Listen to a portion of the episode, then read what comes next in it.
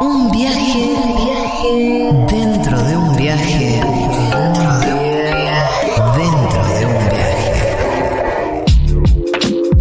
Seguro la Habana.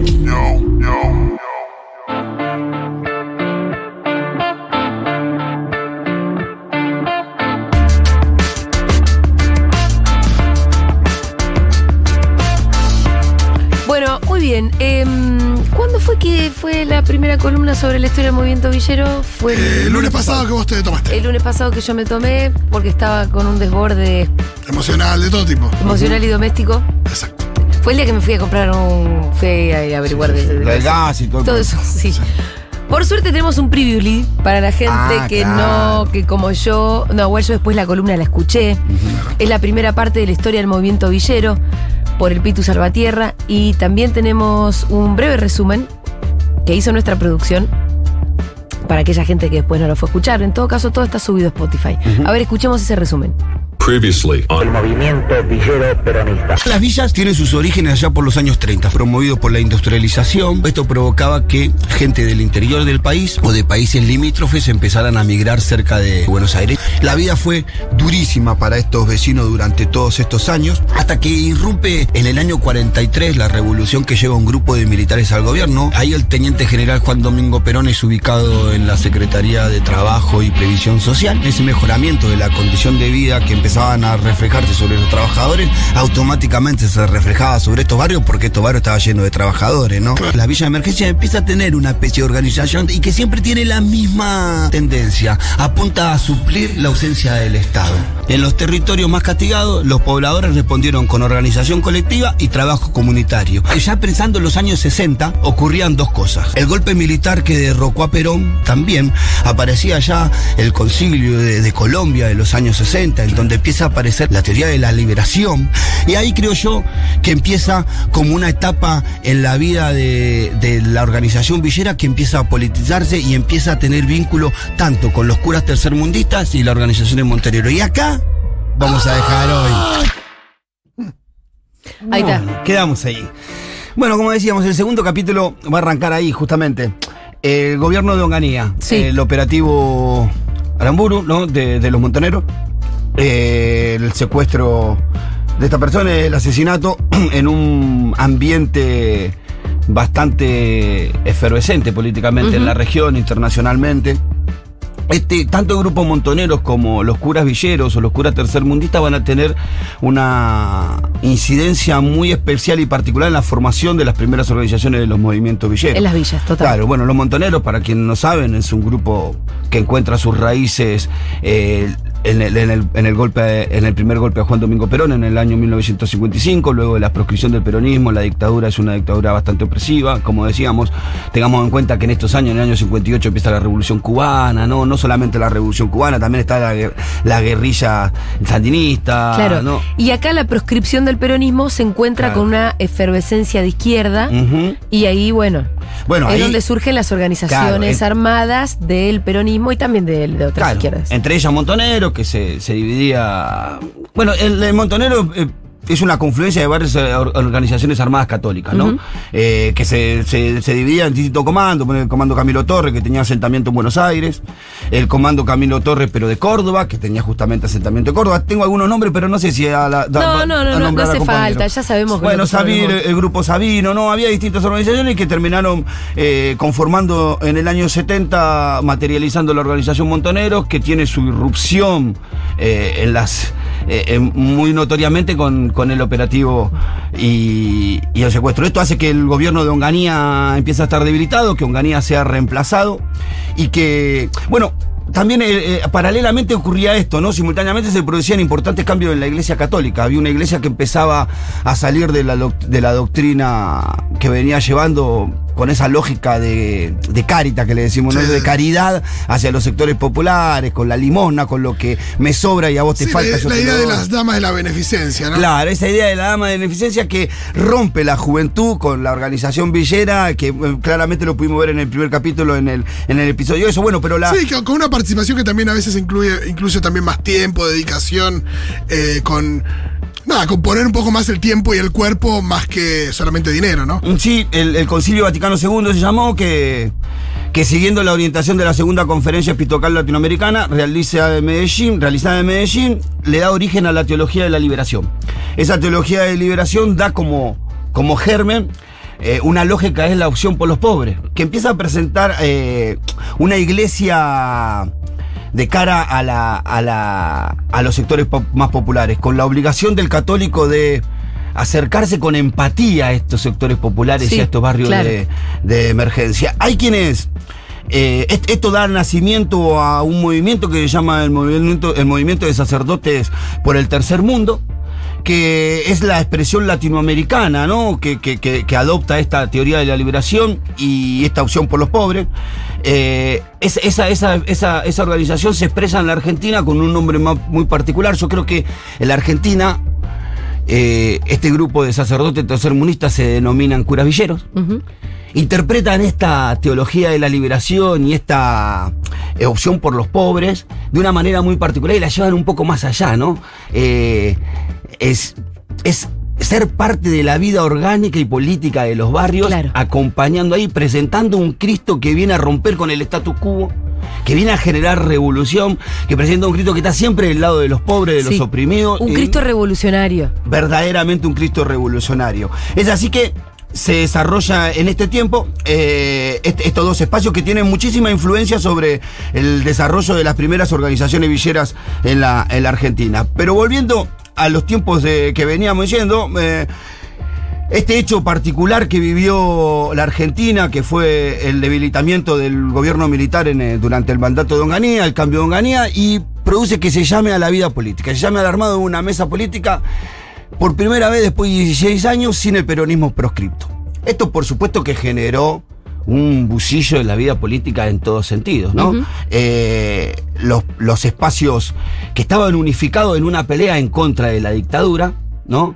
Empiezan a tener otras perspectivas, que ya viene la vida, la participación política y su ubicación según sus, sus valores o su, o su ideología política, que durante estos años de dictadura estaba bastante mezclado, el peronismo con la izquierda, con el comunismo, convivían bastantes, habían encontrado en estos años en las villas eh, específicamente en las villas del, del- del conurbano y porteñas, un lugar en donde esconderse los compañeros militantes cuando estaba proscrito el peronismo, ¿no? Claro. En las villas había mayor libertad como para poder ser ellos Esconderse mismos. y, y seguir militando también. Exactamente.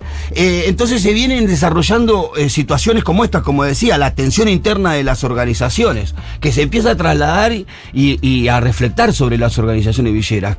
Convengamos que esto inaugura una, una etapa que nosotros vamos a denominar que se llama de la Junta Vecinal al Movimiento Villero. Las organizaciones que venía habiendo dentro de las villas eran más que nada vecinos preocupados por resolver necesidades básicas. Sí.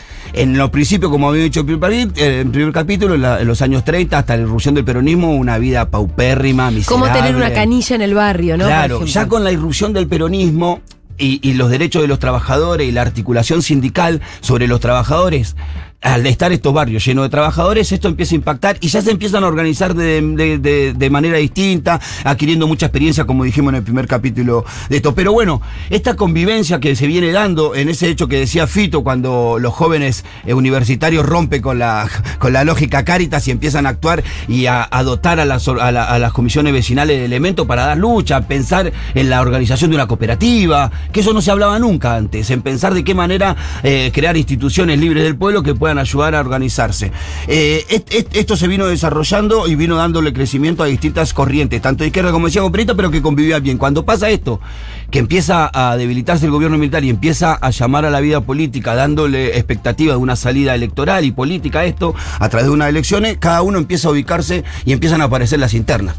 Y esas internas se empiezan a reflejar sobre los actores del barrio, que se empiezan a sentir como conejitos de India. Acá hay un, una, un relato de Vidal Jiménez. Vidal Jiménez, vamos a ver qué importante es en el movimiento Sí. villero después, que Es- dice, ¿Pero, ¿Pero es un villero? es un villero y es una de las primeras autoridades del movimiento villero. Ajá. Venimos eh, leyendo algunos relatos de Vidal Jiménez de la primera Ah, columna. tenés por eso razón, digo. tenés razón. Eh, hubo una experiencia bastante engorrosa, dice Vidal Jiménez, que tuvimos, tuvimos contacto con dos tendencias del, del PRT Sí. que luego se dividirían y se convertirían en el combatiente y la verdad. El momento de la división, ellos estaban en la villa, en el momento de la pelea. Y nosotros éramos un poco chanchillo de la India de los dos grupos. Se los tironeaban seguro, que es lo que sí Claro. pasa siempre. Eh, ellos eran un grupo que, de intelectuales, pero que querían tener referencia a las bases. Y nosotros vendríamos a hacer esas bases. Yo en el 68 ya estaba inclinado en organizaciones peronistas como la FAP, las Fuerzas Armadas Peronistas. Ya había una convivencia y ya se empezaban a ver este, esta tensión política que empieza a haber en el mundo político por la participación y la división de estos sectores que estaban unificados, empiezan a impactar, vemos, sobre la organización villera. Todo esto se transcurrió sobre los años 70, 71 y 72, en donde eh, empezaron a haber algunos cambios muy notorios en los barrios que empezaron a, a notar de que había una militancia encubierta durante la dictadura. Porque, por ejemplo, en el barrio Saldía, el club de jóvenes Saldía, de repente pasó a llamarte Juventud Peronista Saldía. el club de madres. Sospecho que algo sucede. El club de madres de Saldía Sí. pasó a ser rama peronista del, rama, peron- eh, rama femenina del Partido Peronista. Cambió un poquito. Eso mostraba de que previo, en, en los años de proscripción, ya había una militancia dentro de los barrios muy fuerte del peronismo. Que ya era peronista, Que solo que no se podía llamar así. Claro, pero ocurre algo muy particular. Y también habla de la, de la irrupción de esto, de las organizaciones en los barrios. Claro, por supuesto. En el año 1972, a pesar de esto, había una Sí. disputa entre la izquierda, el comunismo y el peronismo sobre los actores villeros y las distintas villas. No había una uniformidad de todas las villas. Pero ocurre algo en el año 1972. En el año 1972 tuvo lugar una iniciativa de la Juventud Peronista que incidió en la asunción política del peronismo como referente político en las villas. Se trató de la conformación, y escucha esto, de los equipos políticos técnicos, EPT, mediante una convocatoria abierta a militantes y simpatizantes profesionales o estudiantes universitarios, se conformaron equipos de trabajo que se fueron radicando en diferentes villas y barrios, con la tarea de colaborar desde sus disciplinas en mejorar la situación de las familias en diferentes aspectos, médicos, arquitectónicos, legales, etc. Y propiciar, por supuesto, lugar, sin dudas, a la discusión política. Claro. Entonces, ya vemos cómo Vengo, te ayudo y te adoctrino. y cómo vemos cómo se empieza a instaurar la lógica de construcción barrial con la cual tenemos hasta hoy, que es la combinación de jóvenes de clase media, Sí. en su mayoría universitarios, articulando con actores territoriales y dándole forma a esas organizaciones. Eso es algo que se repitió a lo largo de la historia de las organizaciones villeras, Sí. constante y continuamente, y al día de hoy, hoy lo tenemos. O sea, Sí, sí, en, organizaciones como el Movimiento Evita vive su frente universitario y su frente villero. Yo milité en la Cámpora, que tenía su frente universitario, y nosotros creamos el frente villero. Entonces, este- y esa era una articulación natural que se venía dando. Con el mundo de la educación, diría también, porque después vamos a darnos cuenta que el, el movimiento villero peronista en un momento, junto a las UES, fueron las, moviliz- la- la- las organizaciones de masa más grande de la Argentina Cuando en el año vos, 73. Claro, te, te referís a, la uni- a la- Ah, secundarios. los secundarios. Claro, exacto. por eso digo, con el, con el mundo estudiantil en líneas generales. Eh, Que era el brazo secundario de Montoneros, la UES. claro. Bueno, esto se viene desarrollando eh, en, la, la participación de estos jóvenes. Muchos de los jóvenes que pertenecían a la clase media, que se incorporaban masivamente a las organizaciones políticas, comenzaron a realizar militancia territorial en representación de sus organizaciones. Montonero fue la organización que más capitalizó esto. Montonero creció cuantitativamente durante el año 1972 porque dispuso a muchos de sus nuevos militantes a trabajar en la villa de Buenos Aires. Las comisiones vecinales estaban habituadas a recibir apoyos externos que se intensificaban o entraban en, en latencia en diferentes coyunturas. Desde el principio de 1972, con la conformación de los CPT, había trabaja, hab- habían trabajado con profesionales de la JP y hacia, fin- hacia fines del año, de, de ese año una nueva oleada de militantes marcó presencia cotidiana en las villas, con un espíritu más político que técnico. La llegada de estos enlaces a las villas provocó mucho entusiasmo y facilitó la conformación de las organizaciones villeras. ¿No? Hay un... ¿Estamos en el 73 ahora? Claro, estamos eh, rondeando los años 72, fluctuando entre los años Sí. 70, 72 y 73. Eh, Para que perdí lo- los apuntes, perdón. No, tranqui, tranqui. Eh, La data, pero está muy detallada, Sí, Pitu, sí. ese nivel. Bueno, tenemos algunos testimonios de alguien que me parece importante que trabajó. Alicia Sicardi trabajó Sí. en estos equipos. Y nos cuenta que entre el año 1972 y 75 milité en los equipos políticos técnicos del Bajo Flores.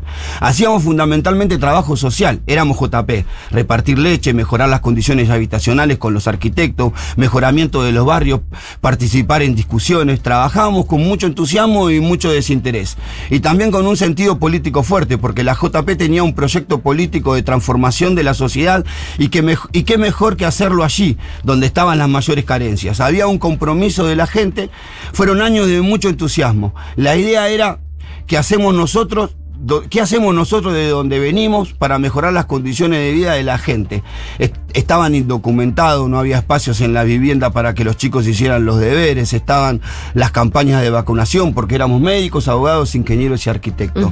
Esta era la vida política que se venía desarrollando so- durante esos años, hasta que en el año 1972, que esto vuelca todo hacia el peronismo, empieza a haber un proceso mejor organizativo porque ya empieza a aparecer los primeros indicios de la campaña presidencial del año siguiente. Ajá. Estamos hablando de La vuelta de Perón. Claro, las elecciones se hizo en el 11 de marzo de 1973 que la gana Cámpora.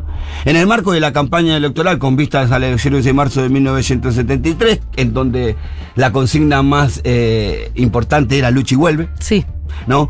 Eh, para exigir, por supuesto, la, la vuelta de Perón a la dictadura. Eso permitió abrir locales partidarios en todos los.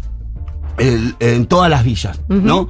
Eh, eso permitió abrir estos locales. A mediados de 1972 hubo una elección de las comisiones vecinales de la ciudad de Buenos Aires.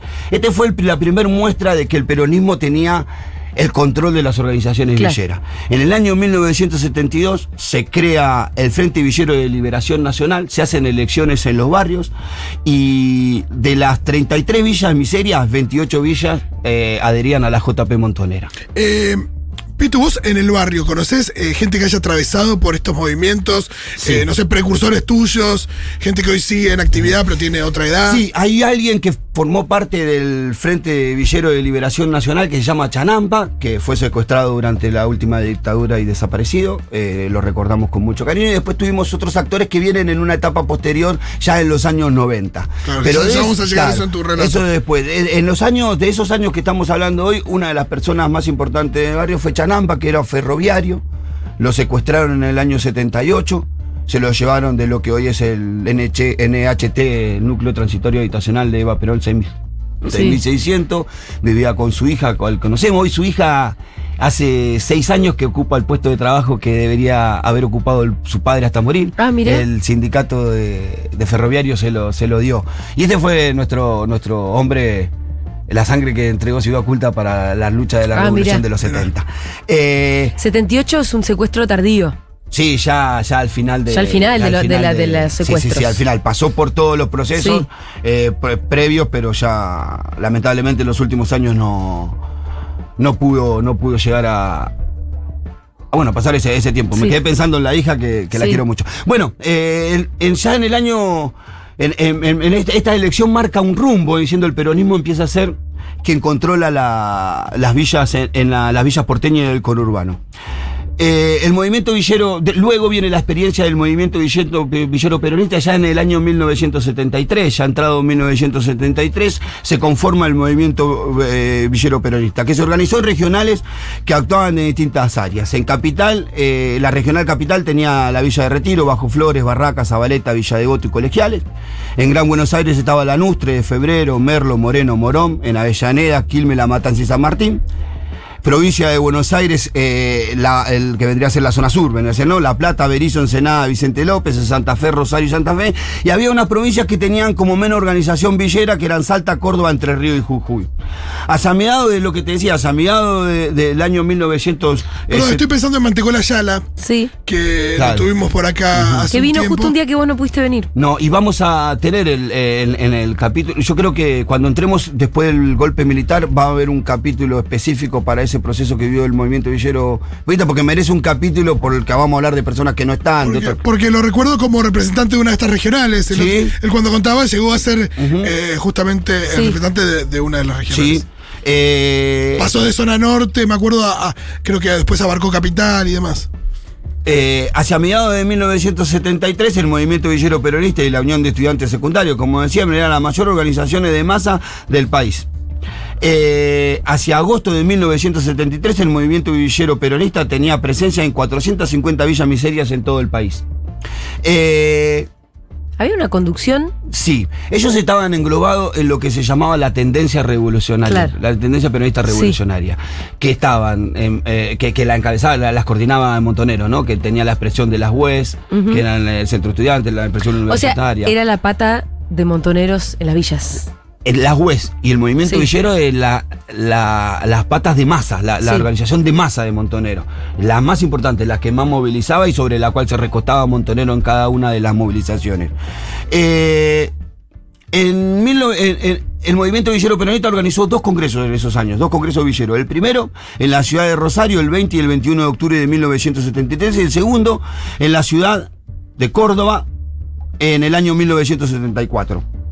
En el primer congreso se eligió como presidente a Vidal Jiménez, de la capital federal, Sí. José Ledesma de Entre Ríos y Francisco Zamora por Santa Fe. Estableció como los puntos principales de su agenda reivindicativa la organización de cooperativas para la construcción de vivienda, la erradicación de las, vi- de las villas en tierras fiscales o sujetas a expropiación, el apoyo al gobierno peronista y la adhesión a montoneros. En el primer congreso también tuvieron una, importancia, una importante participación el cura villero Carlos Mujica. Ahí está. El- lo que había venido haciendo Mujica desde las iglesias era generando la articulación y dándole una idea a, la organiza- a la junta vecinal o a la organización villera del barrio que no alcanzaba con estar convencido de eso, sino convencían a las otras comisiones vecinales. Y ahí empieza la idea de articulación. Todo esto marcado en una necesidad de definirse que no habían tenido durante los tiempos de la proscripción. Eh, era un momento en donde venía campaña y todos tenían que tomar posición política. Había que ir a votar. había que votar a alguien, había Sí. que decir con quién estaban y a quién Sí. acompañaban. Entonces, en este. Eh, En, en- en- en esta, en, este escenario, en esta circunstancia, eh, Mujica la vio y empieza a articular con Richardelli de la 1114, el Bajo Flores, y a través de los curas empiezan a empujar a que ellos se junten. ¿Querés que le pongamos un punto acá? No, pará. Ah. Dame un minuto más. Sí, claro que Dame te lo un doy. cachito más. Pero me parece que, está, se, se pone bueno. No, porque ahí vamos a tener ahora el audio de Mujica Ah, de este congreso. Y es ahí donde, donde Mujica convoca el primer congreso y fundan el movimiento villero peronista. Y esto decía Mujica en ese momento. ¿En ese congreso? En ese congreso. A ver. Villeros de Núñez y el Bajo Belgrano en esta asamblea dialogarán sobre la creación del movimiento villero peronista. Tras esto, la concreción de un ambicioso proyecto, la creación de una cooperativa que estará formada por todos los villeros adultos desde los 18 años. Será una cooperativa de trabajo, crédito, consumo y vivienda que obtendrá la personería jurídica que corresponda. Aquí, esta noche, nace este movimiento. Padre Mujica, buenas noches. Buenas noches. Constituido el movimiento villero perdonista, ¿cuáles serán sus principales finalidades? Bueno, la principal eh, finalidad es aglutinarse en el movimiento que expresa al pueblo argentino, al pueblo trabajador fundamentalmente, que es el movimiento peronista, para trabajar desde abajo, es decir, desde el pueblo, en la remodelación de las villas para con- constituirlas en barrios obreros y para que el pueblo trabajador villero se constituya en protagonista del quehacer nacional a partir del 25 de mayo, ya que precisamente dentro del movimiento peronista la clase trabajadora es la columna vertebral. Y pensamos que los trabajadores eh, villeros eh, piensan ellos mismos, ¿no es cierto? Ya tienen sus ideas a aportar sobre cómo eh, enfrentar el problema de las villas para transformarlas en barrios obreros y además para aportar creadoramente en todo este proceso que se abre a partir del 25 de mayo. Se habla como uno de los aspectos básicos tras constituirse esta noche aquí en la Asamblea la creación de una cooperativa. Bueno, esa es una de las inquietudes de un sector de los villeros de esta zona eh, y también de la juventud peronista de constituir cooperativas en las distintas este, villas. Los sacerdotes eh, estábamos ayer examinando ese proyecto y nos parece realmente muy interesante, muy creador, por la razón de que es una forma práctica de dar trabajo inmediato. a mucha gente. Todos sabemos que el drama más pavoroso en este momento de la vida de nuestra patria es la falta de fuentes de trabajo. Y pensamos que eh, la creación de esta cooperativa, que es una iniciativa de los villeros, puede eh, solucionar este problema e ir dando solución al problema también importante que es el de la construcción de las viviendas, teniendo en cuenta el sentido de los mismos que las van a habitar. Correcto, padre, gracias, buenas noches. Esta es la Ah, no, sí, qué, qué lindo escuchar también la voz de Mujica, Sí, esa no, convicción. Es lindo y también eh, mientras hablaba Mujica decía cómo arrastramos problemas. No son muy distintos los problemas Sí, de hoy, ¿no? estaba pensando Eh, lo mismo. No lo quise decir porque me pareció desesperanzador. Pero decir no, pero bueno, igual Es como, seguimos. eh, transformar las villas en barrios obreros. Claro, es lo mismo que percibimos. Sí, total. y, o bueno- sea, me imagino que las villas de hoy son distintas a lo que eran. claro, sí, Hubo un proceso y están mejor, pero bueno. Gestado por, por los propios vecinos, ¿no? Y su mejora que lo vamos a ver. Bueno, el próximo capítulo Bien. vamos a, a meternos más, Más ya. Mujica. Sí, más Mujica y ya el gobierno de peronista, el- la vuelta de Perón y cómo fue. Son momentos caóticos, pero bueno, lo dejamos para el próximo capítulo. Excelente, yo ya quiero ver el próximo capítulo. ¿Puedo, puedo eh, ¿Usted quiere seguir viendo este episodio? bueno, no, ya tenemos. Por el el- mismo, a la misma Pitu hora, por el mismo Pitu canal. se supone. Presten atención, escuchen seguro la Habana porque esto va a seguir. Ya venimos con el lado B de un mundo de sensaciones.